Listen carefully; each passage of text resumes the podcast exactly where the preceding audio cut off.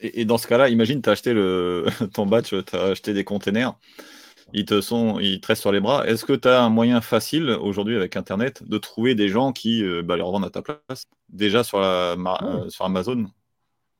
C'est ce que je dis, c'est ce que je dis assez, c'est ce que je dis assez souvent en fait. C'est ton produit, tu l'as acheté par exemple. Moi, mes tabliers à barbe, je les ai achetés 3,50€. Ça se revend sur Amazon 9, 9, 10, 15 balles. Ok? Imagine que, euh, que je sais pas, il y a un problème ou, que Amazon ne m'autorise pas à vendre ce produit ou que, enfin, bref, il y, a une merde, ok, qui fait que tu peux plus vendre sur Amazon. Est-ce que le fait de vendre ton tablier à barbe sur Le Bon Coin à 5 balles, tu vas pas faire des ventes?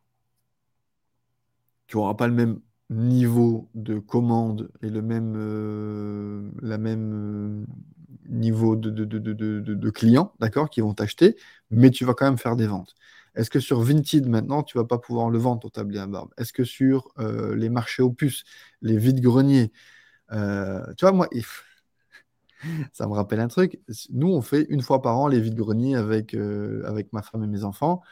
Euh, dans le village d'à côté, là. Et en gros, on dit aux enfants, vous prenez tous les jouets que vous voulez plus, vous les vendez, et euh, l'argent que vous gagnez, chacun, donc chacun a son petit stand, ok J'ai une fille et un garçon. Et euh, avec ça, ben, vous allez vous acheter vos jouets neufs ou tout ce que vous voulez, ok Donc ils sont super chauds, ils sont super motivés. Et pendant 2-3 ans, ils n'arrivent pas à comprendre qu'ils ils ont acheté plus cher que ce qu'ils vont revendre, mais c'est pas, pas grave, on leur apprend le business. En gros, moi, ce que je faisais, c'est quoi? C'est que j'achetais toujours un produit euh, en stock qui était un petit peu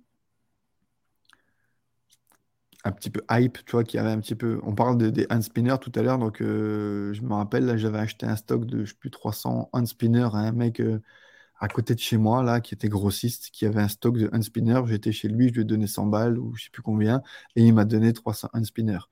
Je les ai vendus avec de la marge sur mon stand de vide-grenier. Et tous les. Je me faisais, je sais pas, je me faisais peut-être 50 centimes par un spinner, mais je m'en foutais. Le but, c'était qu'il y avait tout le temps du monde sur le stand des jouets de mes gosses.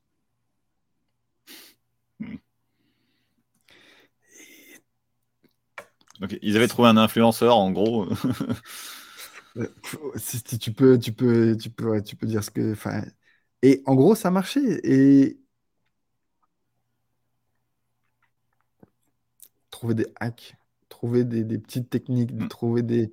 Il n'y a rien de magique. Le business, il existe depuis euh, Mathusalem et il existera après nous, mais c'est toujours les mêmes, euh, les mêmes, les mêmes, les mêmes concepts, tu vois, euh, de, d'achat, de business, de commerce. Et, ça, en fait, tu ne pourras jamais le, le, réinventer, à mon sens. Toujours les mêmes biais psychologiques qui font vendre. Enfin, oui.